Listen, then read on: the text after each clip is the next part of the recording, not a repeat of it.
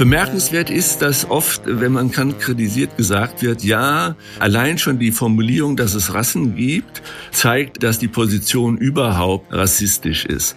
Ich halte das für nicht richtig. Kants Bild des Menschen ist empirisch zwar auf Rassen auch bezogen, aber philosophisch an einem Menschenbild orientiert, das universell ist. Also Kants Blick auf die Welt liefert im Grunde äh, die entschiedensten Argumente äh, gegen Kolonialpolitik und äh, kolonialistische Ausbeutung. Ja, Leute, und damit hallo und herzlich willkommen zu eurem Dissens-Podcast. Diese Woche geht es hier um die Streitfrage, ob Immanuel Kant, eine der wichtigsten Figuren der europäischen Aufklärung, ein Rassist war. Denn der Erfinder des Universalismus, also der Idee von der Freiheit und Gleichheit aller Menschen, spricht in seinem Frühwerk rassistisch über nicht weiße Menschen. Mein Gast ist der Philosoph und Kant-Kenner Manfred Geier. Mit ihm spreche ich darüber, was es heute an Kant und der europäischen Moderne zu kritisieren gilt und darüber, was es zu verteidigen gilt. Ich bin euer Host Lukas Andreka und ich freue mich sehr, dass ihr am Start seid.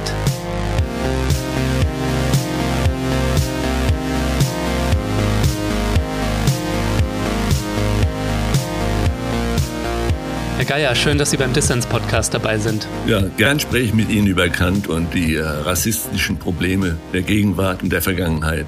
Genau deswegen sind wir zusammengekommen hier im Dissens-Podcast, um über Immanuel Kant und die Vorwürfe gegen diesen bedeutenden Philosophen der deutschsprachigen Aufklärung zu sprechen, nämlich die Vorwürfe, dass er ein Rassist sei. In einigen Passagen seiner Schriften finden sich ja tatsächlich Überlegungen zur Überlegenheit weißer Menschen. Ja. Und das ist jetzt durch gerade auch die Black Lives Matter Bewegung wieder stärker in den Fokus gerückt, im Blick auf ihn und den Rassismus in seinem Werk. Herr Geier, Sie sind ja Kant-Kenner. War Kant ein Rassist? Mal eine einfache Frage zum Einstieg.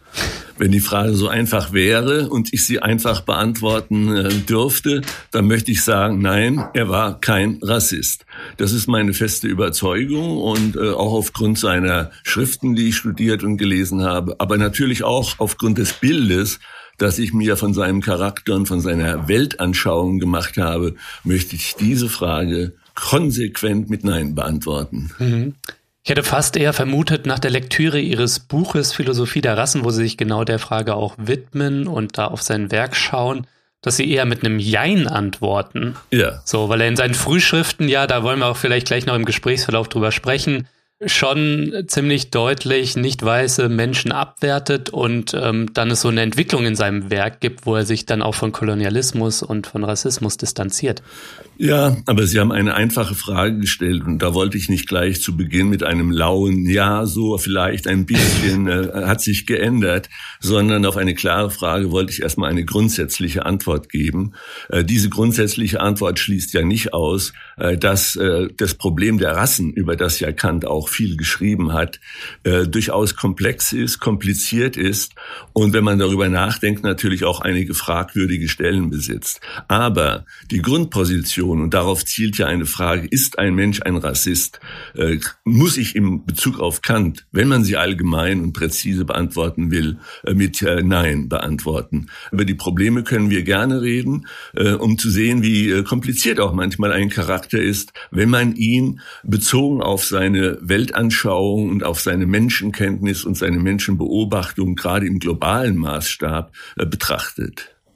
Ja, genau, über auch die Nuancen wollen wir dann sprechen. Ähm, zum Beginn hätte mich allerdings noch von Ihnen interessiert, warum ist die Auseinandersetzung mit Kant und der Frage, wie viel Rassismus in seinem Denken oder seinem Werk steckt, eigentlich für uns heute noch wichtig? Ja. Man könnte ja auch sagen, jo, was da irgendwie so ein weißer Dude vor hunderten von Jahren gedacht hat, ist jetzt irgendwie auch nicht mehr so von Bedeutung, oder? Ja, warum ist er für uns noch wichtig? Da ist natürlich die Frage, wer sind wir?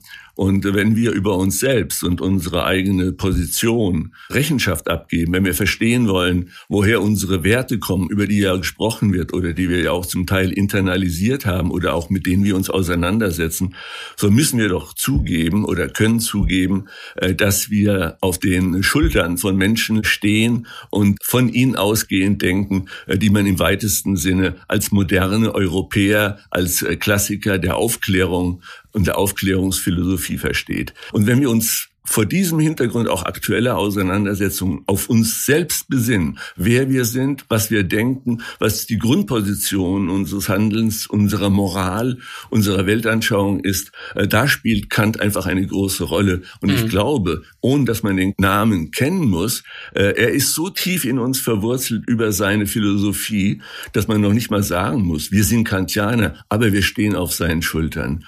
Und vor diesem Hintergrund, glaube ich, ist es wichtig, die gegenwärtige Diskussion, war er Rassist? Wie sah er die Welt hinsichtlich äh, unterschiedlicher, verschiedener Menschenarten, die auf dieser Welt nun mal existieren? Äh, ist diese Frage äh, diskutierbar und auch wichtig? Und gerade wenn er etwa seit 20 Jahren in eine so starke ja, kritische Haltung, äh, mit einer so starken kritischen Haltung konfrontiert wird, wo man ihm vorwirft, Rassist zu sein, muss man sich doch mit dem Problem auseinandersetzen und äh, diese Fragestellung Rassismus ja oder nein bei Kant wichtig nehmen. Ja, Sie sind Kant-Biograf und haben zu dem Thema auch ein kleines Büchlein geschrieben. Es heißt Philosophie der Rassen. Und da setzen sich mit dem Rassismusvorwurf gegen Kant auseinander. Worum geht es Ihnen in dem Buch? Oder platt gesagt, geht es Ihnen da jetzt um eine bedingungslose Verteidigung von Kant und eine bedingungslose Verteidigung der europäischen Aufklärung oder eher um die Nuancen und auch eine interne Kritik der Aufklärung? Äh, die Auseinandersetzung mit äh, Kant und äh, der Frage, ob er möglicherweise rassistisch war oder bestimmte Momente des Rassismus übernommen hat, begann ja in den USA. Man kannte zwar in Europa auch schon einige problematische Stellen oder im Grunde wenige Stellen, in denen ein Verdacht auftauchte, dass er hier ein etwas verzerrtes Menschenbild hat, aber aus den USA, speziell auch von schwarzen Denkern und Philosophen an amerikanischen Universitäten, wurde seit den 90er Jahren Jahren äh, verstärkt Kant gelesen, auch in einem, einem kritischen Blick. Und es gab so etwas wie eine Critical Philosophy of Race, also eine kritische Auseinandersetzung mit der Philosophie der Rassen, mhm. äh, wobei Kritik von vornherein hieß, man sieht es sehr stark gegen den Verdacht, dass Kant Rassist war. Und äh, mit dieser Fragestellung, die dann nochmal im letzten Jahr auch über Black Lives Matter und die Ermordung von George Floyd aufgetaucht ist, mit der musste ich mich auseinandersetzen, weil ich ja in einigen früheren Büchern sehr positiv über Kants Leben und sein Werk geschrieben und reflektiert hatte. Also es blieb mir im Grunde gar nichts anderes übrig, als aufmerksam jetzt diese Kritik zur Kenntnis zu nehmen und mich mit ihr auseinanderzusetzen.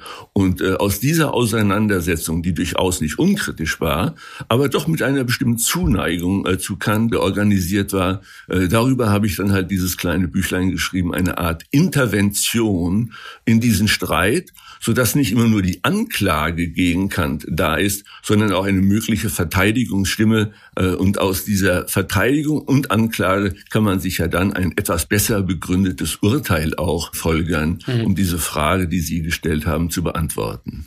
Ja, Herr Geier, lassen Sie uns doch vielleicht mal äh, tatsächlich auf sein frühes Werk schauen, worauf sich ja die Vorwürfe, er sei ein Rassist oder hätte rassistisches Denken propagiert, beziehen. Tatsächlich unterschied Kant da mehrere Rassen von Menschen. Er thematisiert das in seiner Vorlesung über physische Geographie und er macht dort auch eine Hierarchie zwischen Menschengruppen auf.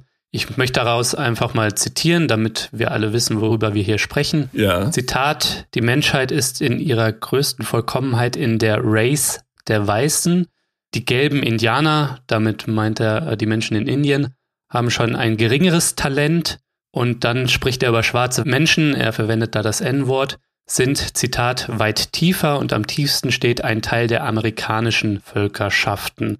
Herr Geier, wie ist es zu klären, dass ein Denker, der ja für Freiheit und Gleichheit aller Weltbürger eintrat, sich da so herabwertend über nicht weiße Menschen äußert?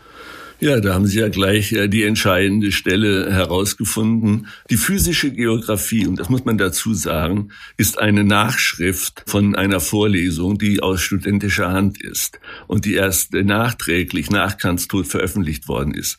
Also der Vorwurf, dass sich solche Stellen oder diese Stelle äh, der Wertung oder der Hierarchisierung oder der Abwertung von anderen Menschen in seinem Werk findet, kann man so nicht stehen lassen. In seinem veröffentlichten Werk, also in dem, was er wirklich äh, verantwortet hat als Autor, habe ich keinen einzigen solchen Hinweis gefunden, der auch nur im geringsten auf eine wertende, differenzierende, auf- und abwertende Einschätzung unterschiedlicher Menschenrassen äh, hinweist. Es gibt nur diese eine unveröffentlichte, nicht autorisierte Nachschrift äh, von Studenten aus einer Vorlesung, die er über physische Geographie gehalten hat. Und warum kommt er in dieser Vorlesung über physische Geographie zu diesem Urteil, das Sie eben vorgelesen haben? Nun, Kant hat 40 Jahre lang diese Vorlesung gehalten und die physische Geografie war für ihn die Frage, wie ist überhaupt äh, die Natur organisiert? Was ist überhaupt die Welt? In welche Reiche von Mineralien, äh, Lebewesen, Pflanzen und Menschen ist sie aufgeteilt? Das heißt, er hat nicht allgemein über Subjekte oder über das menschliche Erkenntnissubjekt nachgedacht, wie in seinen großen Schriften, sondern er musste zur Kenntnis nehmen, dass die Menschen auf dieser Welt verschieden sind, dass sie in unterschiedlichen Kulturen leben und dass sie auch sichtbar unterschiedlich aussehen. Das versuchte er weitgehend nur beschreibend und ohne Wertung. Er nimmt zur Kenntnis, wie die Menschen auf dieser Welt aussehen, wie sie sich verhalten, unter welchen klimatischen Bedingungen sie leben, etc. etc. Und die Wertung die Sie vorgetragen haben, dass die Weißen an der Spitze sind und bestimmte Teile der amerikanischen Einwohner ganz unten stehen, das ist eine Wertung, die er zum Teil aus der Literatur und aus den Beschreibungen übernommen hat, die Reiseschriftsteller in ihren Reisen oder während ihrer Reisen um die Welt wahrgenommen haben. Und da findet man ja manchmal auch die Quellen, auf die er sich bezieht, wenn diese Wertung äh, vorgenommen wird. Er konnte das nicht völlig außer Acht lassen, obwohl er an dieser Stelle natürlich es zum Teil überzogen hat. Mhm. Aber man darf auch nicht vergessen, dieser ganze Prozess der Wertung, wer ist oben, wer ist unten, wer ist im Prozess der Zivilisation weiter, wer ist weiter zurück, wer ist überlegen, wer könnte möglicherweise unterlegen sein, ist nur eine Bestandsaufnahme, die nichts bei Kant mit seinem grundsätzlichen Menschenbild zu tun hat, dass wir alle Menschen sind und zur Gattung der Homo sapiens gehören.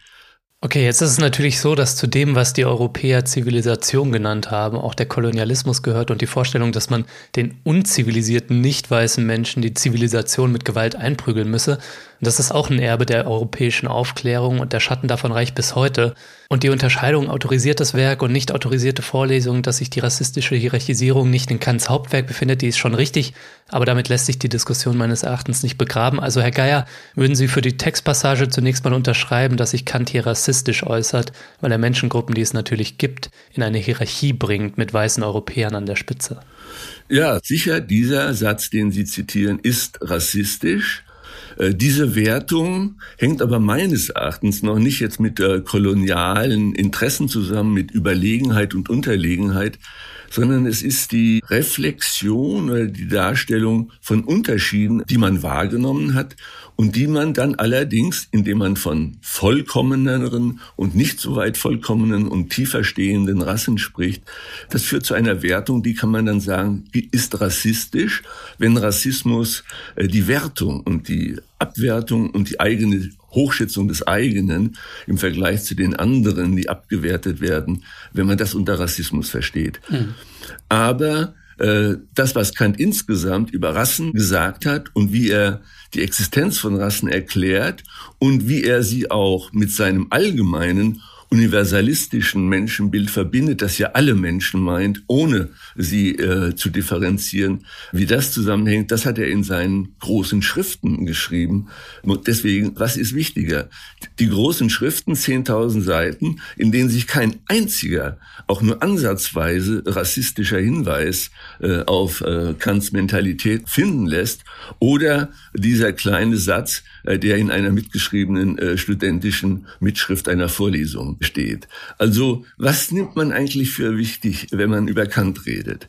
Äh, das, was er verantwortet hat, das, was er systematisch entwickelt hat, das, was er reflektiert hat, das, was er über die Menschen formuliert hat, dass er über die Menschen, wie sie sein sollen, auch in moralischer und weltbürgerlicher Hinsicht, was er als Programm formuliert hat, oder eine, nennen wir es mal, Entgleisung, wenn er es wirklich so gesagt haben sollte, äh, wie es überliefert worden ist. Was nimmt man wichtiger?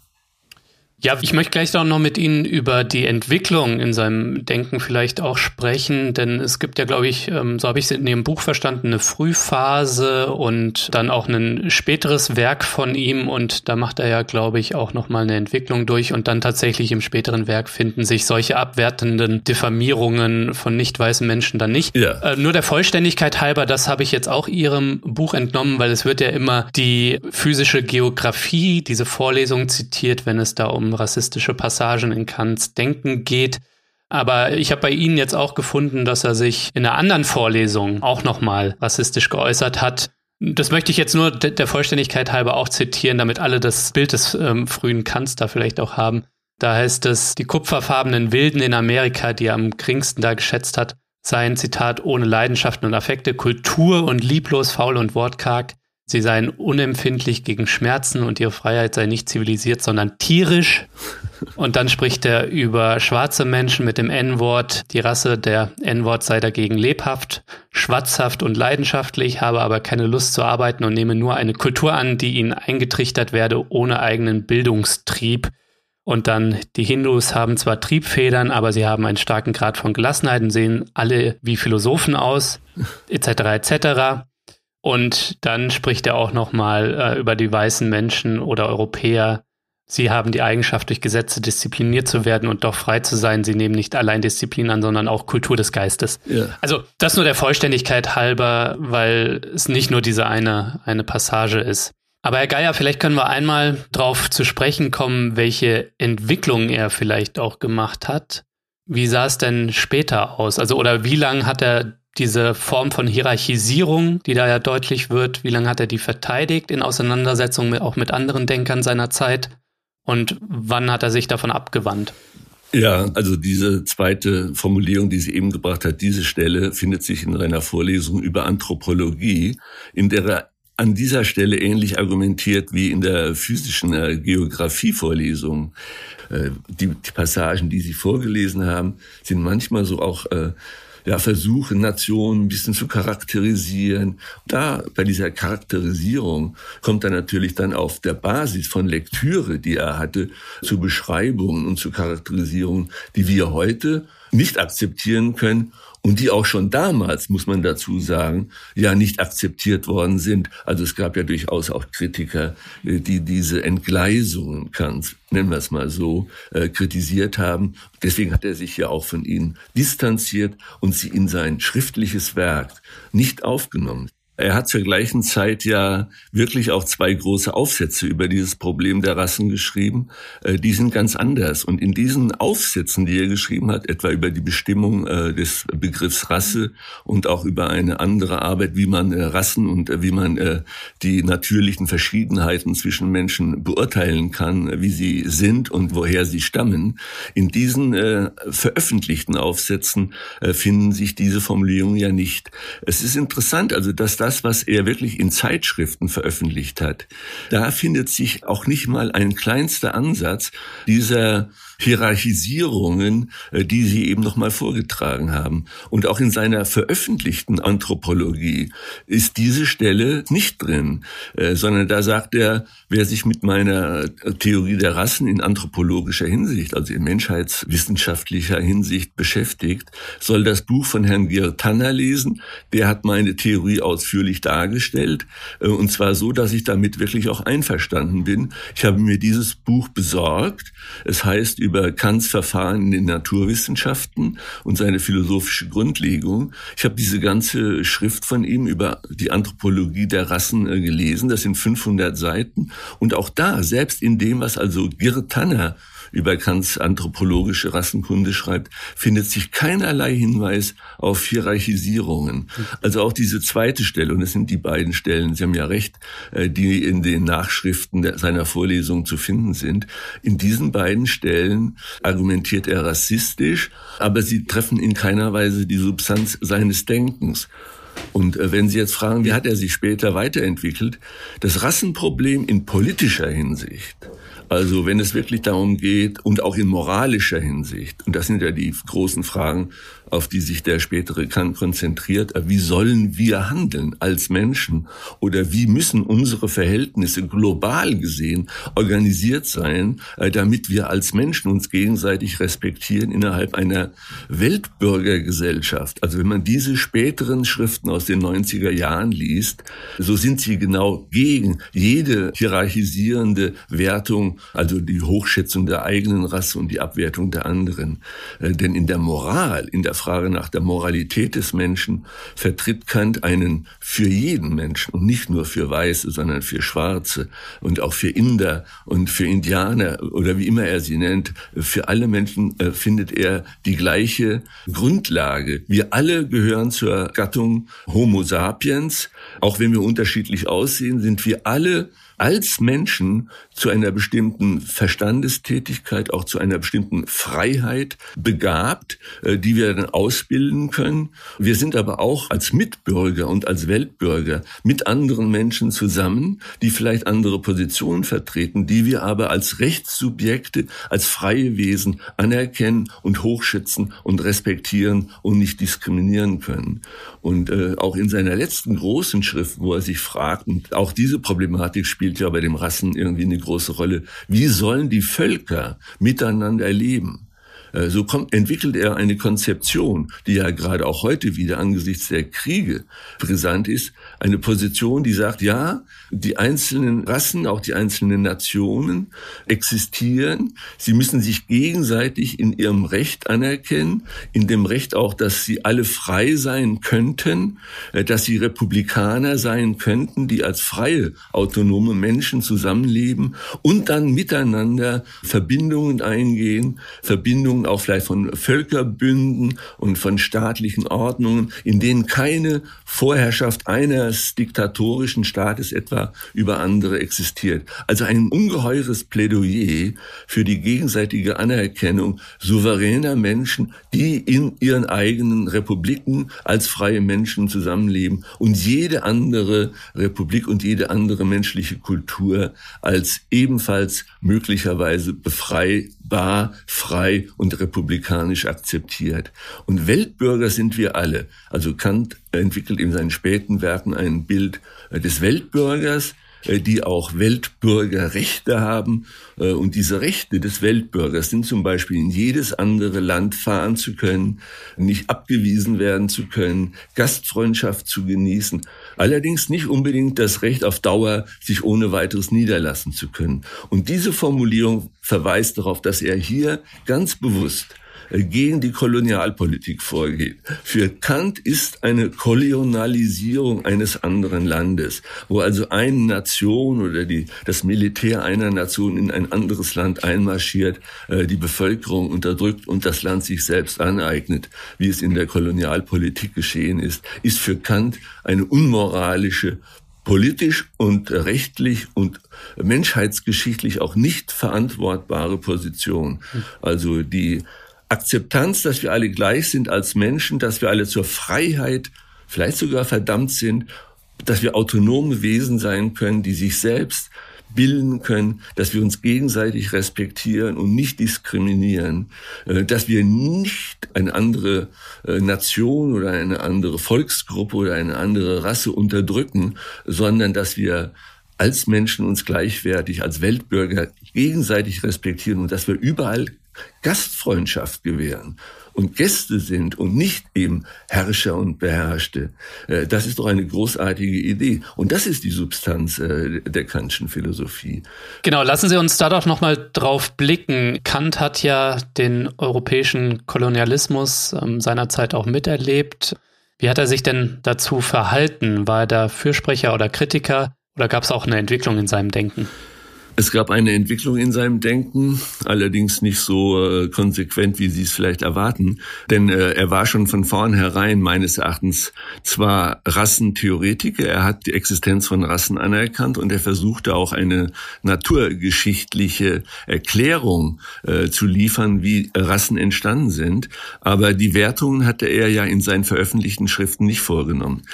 Bemerkenswert ist, dass oft, wenn man Kant kritisiert, gesagt wird, ja, allein allein schon die Formulierung, dass es Rassen gibt und da diese Formulierung zur Zeit auch äh, des Kolonialismus äh, funktionierte, zeigt, äh, dass die Position überhaupt, äh, sich mit diesem Thema auseinanderzusetzen, rassistisch ist. Ich halte das für äh, nicht richtig.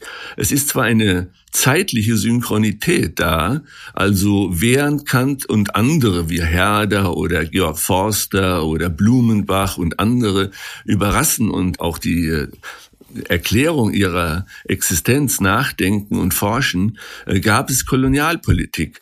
Aber die Forschungen und auch die Überlegungen von Kant sind keine Rechtfertigung äh, der Kolonialpolitik. Ganz im Gegenteil. Kants Bild des Menschen ist empirisch, also das heißt auf der Basis von Erfahrungen, zwar auf Rassen auch bezogen, aber philosophisch an einem Menschenbild orientiert, das universell ist. Also die Universalität äh, des Menschen und der menschlichen Existenz steht im Mittelpunkt seiner Überlegungen. Und wenn er sich dann in diesem Zusammenhang auf politische und rechtliche Probleme konzentriert, wie Menschen weltweit miteinander leben können sollen, ist er ein entschiedener äh, Kritiker des Kolonialismus, vor allem natürlich auch der äh, französischen äh, und spanischen Kolonialpolitik. Da kann man ihm überhaupt nichts vorwerfen. Er ist über, meines Erachtens überhaupt die philosophische Position oder er entwickelt die philosophische Position, die zur Kritik eines politischen äh, Rassismus, äh, der sich kolonialpolitisch austobt und in die Gewalttätigkeiten hineinstürzt. Äh, er ist der entschiedenste Kritiker und liefert überhaupt die Argumente, um eine Position der gegenseitigen Eroberung, der Unterdrückung von anderen, der Überwältigung von anderen, der Bekriegung und Vernichtung von ihnen zu widersprechen. Mhm. Also Kants Weltbürgerblick oder Kants Blick auf die Weltgeschichte in weltbürgerlicher Hinsicht liefert im Grunde äh, die entschiedensten Argumente äh, gegen Kolonialpolitik und äh, kolonialistische Ausbeutung. Mhm. Also der Vorwurf, Kant hätte den europäischen Rassismus mitbegründet, den würden Sie so nicht stehen lassen? Den würde ich so nicht stehen lassen. Äh, der Rassismus äh, ergibt sich aus politischen Gründen.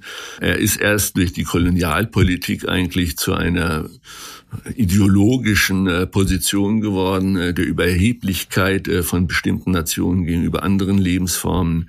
Aber diese Position, also diese politische Position, kann man Kant nicht vorwerfen. Er ist ein Kritiker des Kolonialismus, weil die Idee des Kolonialismus und vor allem natürlich auch die Idee der Sklaverei für ihn eine absolut unmenschliche, unmoralische, mit keinerlei Begründungen ethisch recht, zu rechtfertigende Position Position ist. Also da muss man wirklich auch vorsichtig sein. Diesen Vorwurf kann man ihm jedenfalls äh, nicht machen, auch wenn er Zeitgenosse äh, des Kolonialismus ist. Ganz im Gegenteil, man muss sagen, schau an, dass gegenüber einer staatlichen Politik, die sich machtpolitisch als Kolonialismus austobt, dass es da doch Stimmen gibt, äh, die aus dem Geist der Aufklärung widersprechen. Äh, da muss man Kant in diese Position des Widersprechers, des Opponenten, des Kritikers und Gegners äh, von Kolonialpolitik einordnen.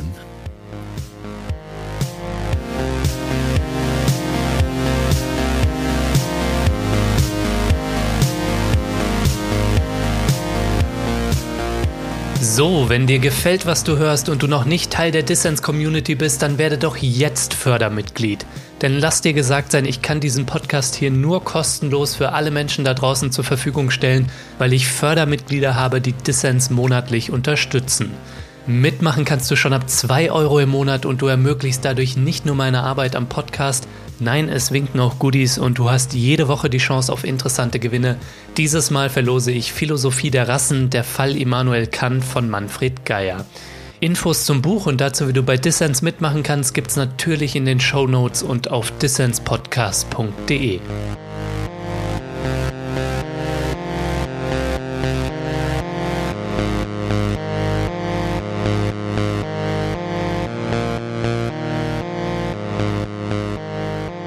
Du hörst den Dissens-Podcast. Zu Gast ist der Philosoph und Publizist Manfred Geier. Herr Geier, heute ist uns ja klar, es gibt keine Menschenrassen, sondern nur die Menschheit. Deshalb vielleicht müssen wir auch noch mal kurz darauf schauen, wie Kant eigentlich den Begriff der Rasse verwendet, also wie er zur Zeit Kants entstanden ist, wie er genutzt wurde und wie er sich auch vielleicht von biologistischen Rassentheorien des späteren 19. und frühen 20. Jahrhunderts unterschied. Also von wem hat Kant im 18. Jahrhundert da den Begriff Rasse aufgegriffen und wie hat er ihn verwendet? Ja, der Begriff äh, Rasse ist ja eigentlich ein äh, ziemlich später Begriff und äh, er kommt ja eigentlich äh, äh, nicht aus der Überlegung oder aus der Beschreibung oder aus der Erklärung menschlicher Verschiedenheiten, sondern es ist zunächst ein botanischer Begriff oder ein zoologischer Begriff, der in der ersten Hälfte äh, des äh, 18. Jahrhunderts entwickelt worden ist von Naturforschern, also von Biologen, die sich auf Lebensformen konzentriert haben. Die einige von ihnen gelten ja noch heute und sie liefern uns ja heute immer noch äh, die Namen oder die Begriffe, um Unterschiede innerhalb der Lebensformen festzustellen. Also eine den, den wir ja auch heute noch kennen, äh, Linné, äh, unterscheidet eben das Reich äh, der Tiere, äh, der Pflanzen und der Steine und kommt dann immer mehr Differenziertes aus. Am Ende gehören die Menschen, gibt es die Ordnung der Primaten. Äh, unter ihnen ist wiederum die Gattung des Homo, also des Menschen, der dann wiederum zu bestimmten auch äh, ja, Spezies oder Arten äh, sich ausdifferenziert. Und dann gibt es noch eine unterste Ebene, äh, wo Kant sagen würde, und er ist da äh, in Übereinstimmung mit vielen, vielen oder fast allen Biologen und Zoologen äh, seiner Zeit, dass es unterhalb der Art äh, des Homo sapiens der Homo sapiens, der wir sind, dass es unter dieser Art des Homo sapiens noch bestimmte Varietäten gibt. Das war der Fachbegriff Varietäten des Menschengeschlechts.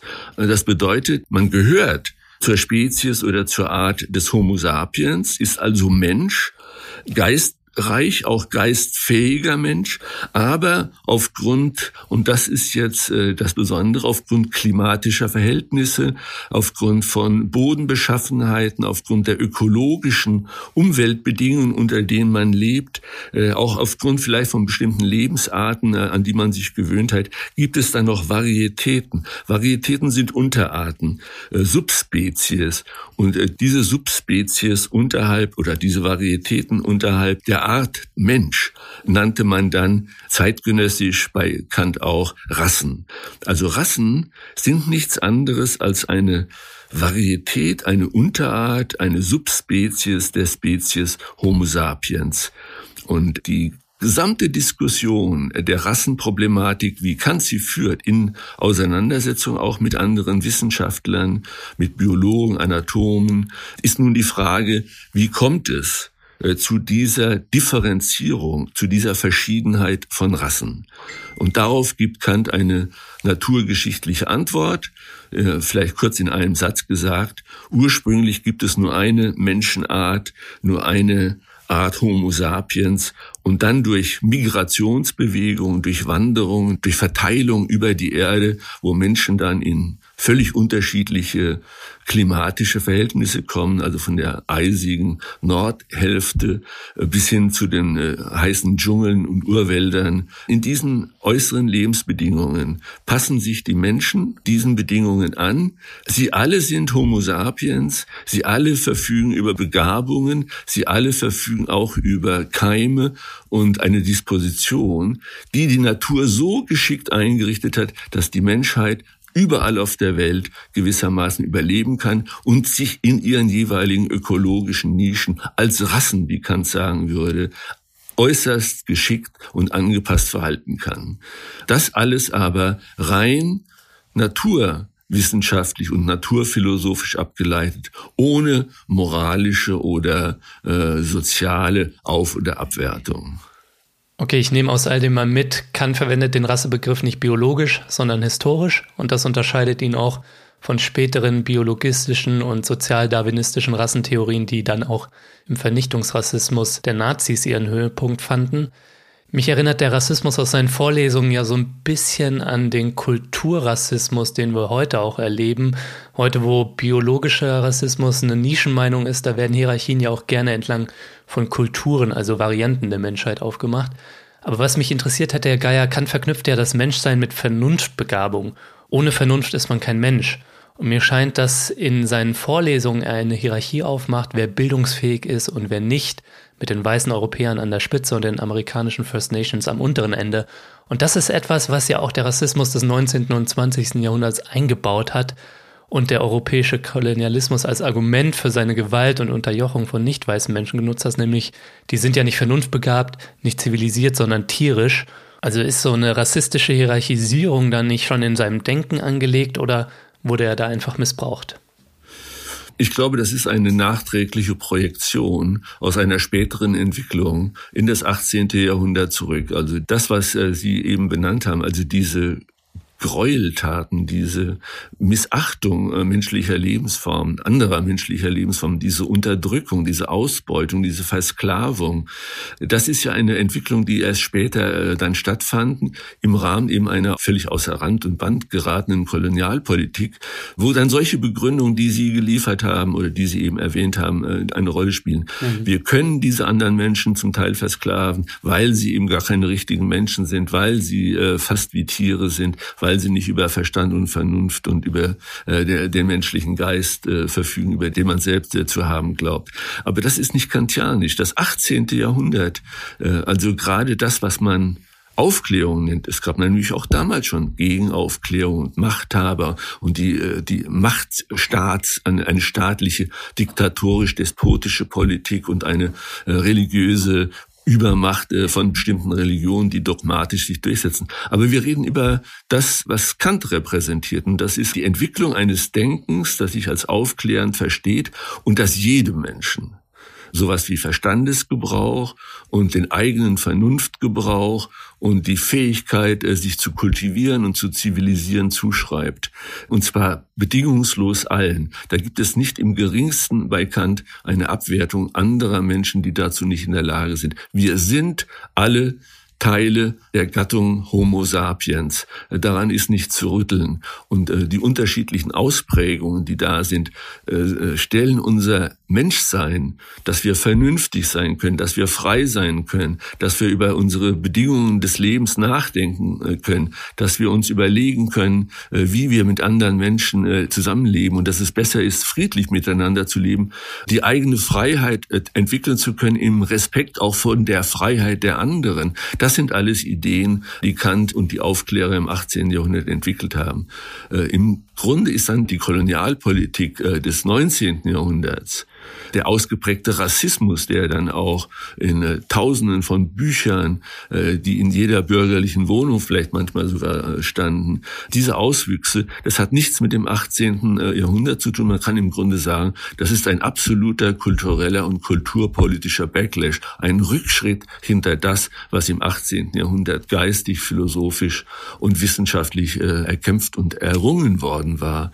Also die Kulturgeschichte auch Europas geht nicht geradlinig weiter weiter. Es gibt immer wieder Höhepunkte von Aufklärung, von gegenseitigem Respekt, von Freiheit, dafür steht für mich Kant, und Abstürzen in die tiefste Tyrannei, in die totalitärste Diktatur. Man braucht sich ja nur äh, dann das Dritte Reich äh, im 20. Jahrhundert anschauen. Hm. Und dann wieder der Versuch daraus, sich zu befreien und antirassistisch äh, zu sein und niemanden, wie es im Grundgesetz heißt, dass ja eine Reaktion auch auf diese Entwicklung war, äh, dass niemand niemand wegen seiner Rasse bevorzugt oder benachteiligt werden darf. Also äh, dann wieder ein Aufschwung, natürlich immer wieder auch ja, herausgefordert durch neue rassistische Positionen, also ein ewiger Kampf. Und wenn man die Weltgeschichte als diesen Kampf sieht, auf der einen Seite Menschen, die sich gegenseitig respektieren, sich gegenseitig Gastfreundschaft gewähren, sich gegenseitig als vernünftig und moralisch auch integer akzeptieren können, auch als jemand, dem man zugeneigt ist. Und auf der anderen Seite sieht, wie brutal die Weltgeschichte manchmal auch wieder äh, ist, in welche Abgründe sie hinunterstürzt, mit welchem Rassenhass andere Menschen äh, gequält, verfolgt und getötet werden, äh, dann muss man sagen, ist Kant auf der Seite der Guten. Er ist jemand, der wirklich in dem Sinne äh, nicht zu den Rechtfertigern oder auch Propagandisten oder ideologischen Vorreitern äh, von Tyrannei, Despotie äh, und Ausbeutung zählt. Ja, was ich ja in der Recherche zu unserem Gespräch ganz gut fand, war der Begriff inkonsistenter Universalist. So bewertet die Philosophin Pauline Kleingeld Kant in der Rückschau. Und das ist so eine Spannung, die die europäische Aufklärung bis heute kennt. Zum einen die universalistischen Werte Freiheit, Gleichheit und Geschwisterlichkeit, die sie propagiert, die sie dann aber anderen Menschen vorenthält oder ihnen aktiv verweigert, nicht weißen Menschen etwa und zu Kants Zeit auch Frauen und Kindern. Wenn wir uns diese Widersprüche in der Aufklärung und bei Kant anschauen, worauf kommt es da Ihrer Ansicht nach an? Ja, äh, es kommt darauf an, äh, was man äh, wirklich für wichtig nimmt. Also und ich glaube, wichtig, wenn man sich mit Kant auseinandersetzt, ist seine Philosophie. Es ist seine politische Philosophie, wo er über einen bestimmten Republikanismus freier Nation hin zu einer Weltbürgergesellschaft kommen möchte, in der sich alle Menschen gegenseitig anerkennen. Wenn man das ernst nimmt, hat man von dort, also von der philosophischen oder von der Moral moralpolitischen und auch von der Politik philosophischen Position heraus starke Argumente, das zu kritisieren, was manchmal bei Kant noch in den Vorlesungen, die Sie erwähnt haben, als äh, Erfahrung oder als erfahrungswissenschaftliche Beschreibung menschlicher Differenzen auftaucht. Also äh, das, was manchmal von ihm noch ja als erfahrbare Differenz äh, wahrgenommen wird und manchmal auch überzeichnet wird, steht bei ihm in Spannung zu einer grundsätzlichen äh, philosophischen, sowohl moralphilosophischen philosophischen als auch rechtsphilosophischen Position, die universalistisch ist. Und äh, vor diesem Hintergrund auch die, äh, die Frage zum Beispiel mit dem, weil Sie sagten, äh, die Frauen und die Kinder. Wenn Kant alle Menschen äh, zur, zum Homo sapiens zählt und wenn er sagt, alle Menschen sind begabt, über ihren Verstand zu verfügen, alle Menschen haben auch die Fähigkeit, ihren Verstand zu entwickeln und ihren Verstand frei gebrauchen zu können. Und dass er sogar die Bedingungen festlegt, unter denen der freie Verstandesgebrauch äh, möglich ist, mhm. so betrifft das erwachsene Menschen meistens, also Kinder, sagt er, sind in dem Sinne noch nicht so weit mündig, dass sie wirklich aus der Vormundschaft entlassen werden können, sondern sie müssen ihre Mündigkeit erst erreichen. Sie müssen sich aus der Vormundschaft der Eltern auch befreien können, um selbstständig autonom denkende Wesen und auch autonom handelnde Wesen sein zu können. Kinder sind also in dem Sinne unmündig, aber ihre Entwicklung zielt doch im Grunde darauf, nicht mehr Kind zu bleiben und unmündig zu bleiben, sondern sich aus der Vormundschaft zu befreien. Und genau das Gleiche gilt für die Frauen. Wenn Sie äh, Kants Schriften lesen oder wenn Sie lesen, was äh, seine Beantwortung der Frage, was ist Aufklärung, so steht schon auf der ersten Seite, äh, dass die Frauen noch in seiner Zeit oft im Stadium der Unmündigkeit sind. Aber warum sind sie darin? Weil sie darin von Vormündern gehalten werden. Das heißt von Männern, die, wie er ironisch sagt, großmütig ihre Übermacht über die Frauen auf sich genommen haben haben. Und dann fordert Kant die Frauen auf, den Mut zu haben, das Recht für sich selbst einzuklagen, das jedem Menschen zugesteht. Auch sie müssen sich aus der Vormundschaft der Männer befreien. Das heißt, sie müssen den Mut haben, ihren eigenen Verstand zu gebrauchen und ihr eigenes Leben zu führen gegen äh, die Vormundschaft äh, des Patriarchats und gegen die Vormundschaft der Männer. Dazu fordert Kant die Frauen auf. Da sieht man doch, welches Spannungsverhältnis da ist. Er sieht, dass Kinder noch nicht mündig sind, aber mündig werden können. Er sieht, dass die Frauen in einer patriarchalen Gesellschaft noch nicht autonom und frei sind, aber er fordert sie auf, das sein zu wollen und auch sein zu können, weil es zum Wesen jedes Menschen gehört, äh, diese Möglichkeiten zu haben und möglichst frei auch entwickeln zu können. Mhm. Also der Universalismus ist die Idee, eine universalistische Philosophie von Freiheit, von Moralität, äh, von gesetzlich garantierter Freiheit, von äh, Souveränität und Autonomie. Die Unmündigkeiten, die existieren, sagt Kant, müssen aufgehoben werden durch diejenigen, die sich aus der Vormundschaft, sei es geistiger Art, sei es religiöser Art, sei es rassistischer Art, äh, sei es kolonialer Art, befreien wollen und kann zufolge auch befreien sollen. Und dabei muss man sie unterstützen. Und das kann man als Philosoph halt hauptsächlich auch durch Argumentation, äh, durch eine philosophische Position, die man argumentativ entwickelt und begründet, äh, während Kant sich aus der Realpolitik in diesem Sinne halt herausgehalten hat, aber äh, mit Bewunderung und mit einem äußerst großen Enthusiasmus zum Beispiel äh, die französische Revolution wahrgenommen hat und die im Zusammenhang der französischen Revolution dann ja auch stattfindende Abschaffung der Sklaverei und die Kritik der Kolonialpolitik. Ich würde Kant immer lesen als jemand, der uns anregt, gegen Rassismus und Kolonialismus zu argumentieren, auch wenn er zu seiner Zeit sah, äh, dass die, äh, dass der Zustand, den er anzustreben begründet, äh, real das heißt in der Welt der Erfahrung nicht da ist, sondern ganz im Gegenteil es auch immer wieder Rückschläge gibt, die es manchmal schlimmer machen, als es vorher schon gewesen ist. Mir gefällt ganz gut auch ein Zitat von einer dekolonialen Denkerin, ähm, wenn es darum geht, wie blicken wir auf diese alten, toten, weißen Männer der europäischen Aufklärung und auf ihre Schriften. Äh, Gayatri Spivak, die hat mal gesagt, Zitat, don't accuse them, don't excuse them, use them. Also nutze ihre Gedanken für deine Zwecke. Ne? Also wenn es jetzt darum geht, auf die Widersprüche, auf die Ausschlüsse, die es ja auch noch heute gibt. Ne?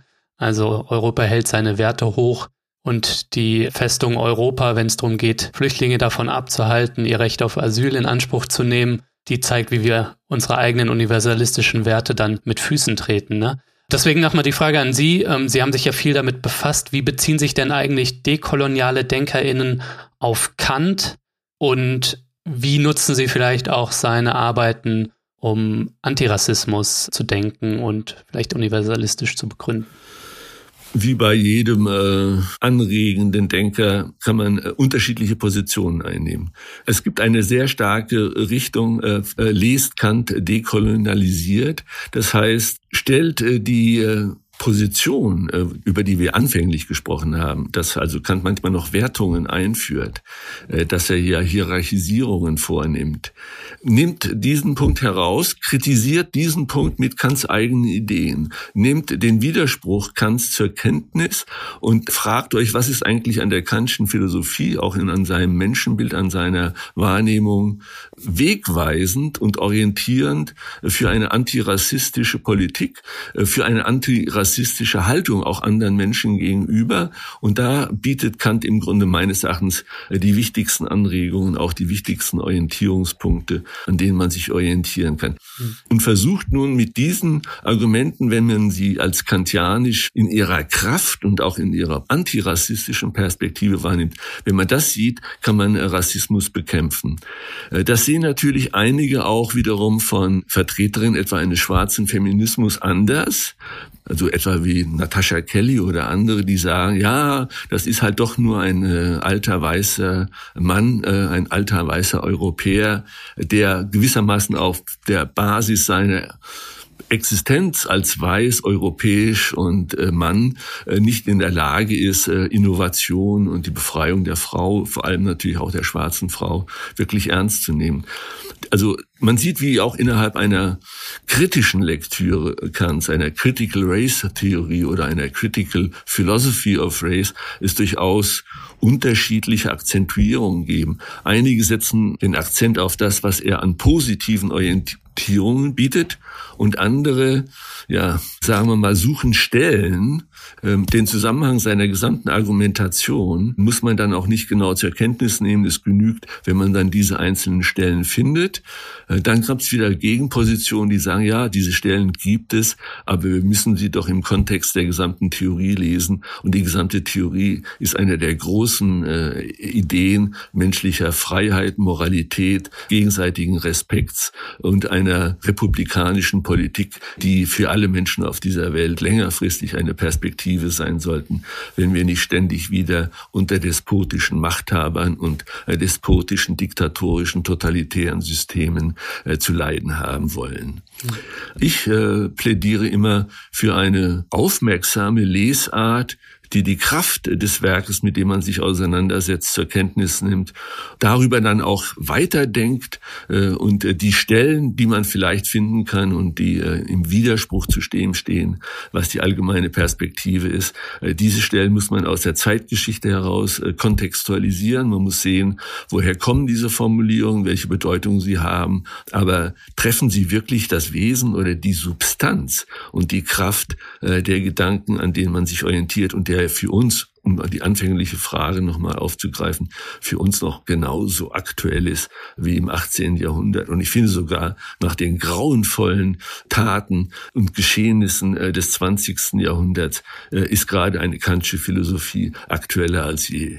Das heißt, wir können jetzt für 2024, wo ja 300 Jahre Kant hierzulande dann gefeiert werden wird, können wir die Denkmäler stehen lassen. Ich finde, ja, ich finde, Natürlich, äh, Denkmäler werden umgestoßen und auch in Hamburg äh, werden ja auch Denkmäler von äh, Hamburger Patriarchen und Geschäftsleuten aus dem 18. Jahrhundert zum Teil, die in der Kolonialpolitik tätig waren und da über ihr, darüber ihren Reichtum erwirtschaftet haben, sind gestürzt worden. Ich finde, bei Kant muss man wirklich keine Sorge haben oder ich finde, es wäre ein barbarischer Akt, der seine Philosophie und auch seine Integrität, Menschlichkeit und seine Menschenliebe überhaupt nicht zur Kenntnis nehmen würde. Man muss die Denkmäler ja auch nicht als heiligen Figuren stehen lassen, sondern als Erinnerung vielleicht auch an sein Diktum, sich des eigenen Verstandes zu bedienen und das ist dann ja auch eine Thematisierung der Widersprüchlichkeiten bei Kant und auch der Widersprüchlichkeiten der Aufklärung der europäischen Geschichte mit allem Rassismus, Kolonialismus, Narzissmus und so weiter. Ja, aber gleichzeitig dem Anspruch, dass wir es auch besser machen können. Genau so würde ich das sehen. Man muss ihn äh, als Anspruch nehmen, es besser machen zu können, was man als Fehlentwicklung wahrnimmt. Man muss es auch benutzen als Argumente, um jede Form, um Form des Rassismus zu bekämpfen meines Erachtens äh, muss man aus dieser ganzen Auseinandersetzung jetzt auch, die sich um Kant entwickelt, den Schluss ziehen. Lest ihn wenigstens aufmerksam, geht nicht vor schnellen Meinungen und Kritiken, äh, fallt ihnen nicht gleich zum Opfer, plappert sie nicht gleich nach. Gibt ja schon Studenten, die keine, auch Philosophiestudenten, die keine Kant-Vorlesungen mehr hören wollen, mhm. weil sie irgendwie gehört haben, er wäre Rassist. Also wenn überhaupt, dann lest es, äh, setzt euch kritisch damit auseinander und folgt auch äh, Kants eigenem Wahlspruch der Aufklärung, den eigenen Verstand zu gebrauchen und sich kritisch mit allem zu beschäftigen, sei es nun der Staat, sei es die Kirche oder sei es sogar die eigene Kantische Philosophie. Auch ihr gegenüber kann man natürlich kritisch sein und Kant als Kritiker der Vernunft würde natürlich auch zur Selbstkritik herausfordern. Er bietet uns also auch sogar den Raum und die Möglichkeit, ihn zu kritisieren. Ja, nur zum Abschluss, Herr Geier. Ja. Ähm, was können wir aus Ihrer Sicht mit Blick zurück und der Auseinandersetzung mit Kant für unser antirassistisches Wirken heute lernen? Man kann heute daraus lernen, äh, dass äh, man auch nicht wiederum neue Trennungen und neue identitäre äh, Positionen bezieht, die schon den anderen wiederum nur als Gegner und als den anderen wahrnimmt, sondern was man aus Kants Lektüre lernen kann, ist zweierlei erstens sich äh, wirklich intensiv mit äh, Ideen auseinandersetzen, auch wenn sie problematisch sind. Äh, aber wenn man merkt, dahinter ist eine Kraft, die uns zum äh, Denken herausfordert. Und das Zweite ist das, was halt noch nicht realisiert ist in der Welt, äh, was sich Kant aber als eine tröstende Aussicht in die Zukunft gewünscht hat und wo er bestimmte Geschichtszeichen schon gesehen hat, dass die Menschheit doch manchmal auch das Glück hat, äh, gute, positive Schritte in die Zukunft zu gehen.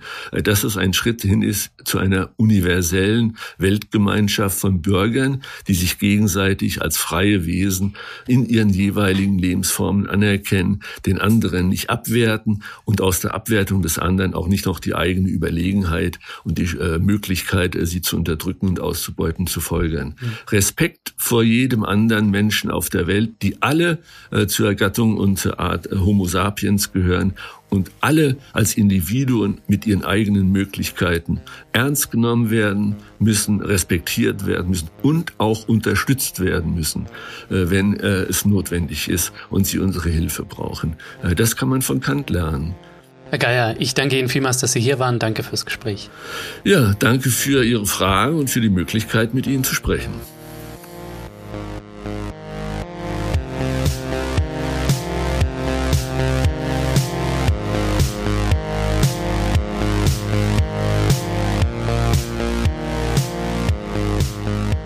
Ja, das war der Dissens Podcast für diese Woche. Schön, dass ihr alle dabei wart. Zu Gast war der Philosoph und Publizist Manfred Geier. Wenn ihr euch für ihn oder sein Buch Philosophie der Rassen, der Fall Immanuel Kant interessiert, dann schaut doch mal in die Shownotes, da habe ich alles Wissenswerte verlinkt. Und vergesst nicht, damit ich Dissens weiterhin für alle da draußen kostenlos machen kann, bin ich auf euren Support angewiesen. Erzählt allen Leuten von Dissens, hinterlasst positive Bewertungen auf den Plattformen und wenn ihr könnt, dann werdet doch Fördermitglied. Alles klar, das war's dann noch von mir soweit. Bleibt nur noch zu sagen, danke euch fürs Zuhören und bis zum nächsten Mal.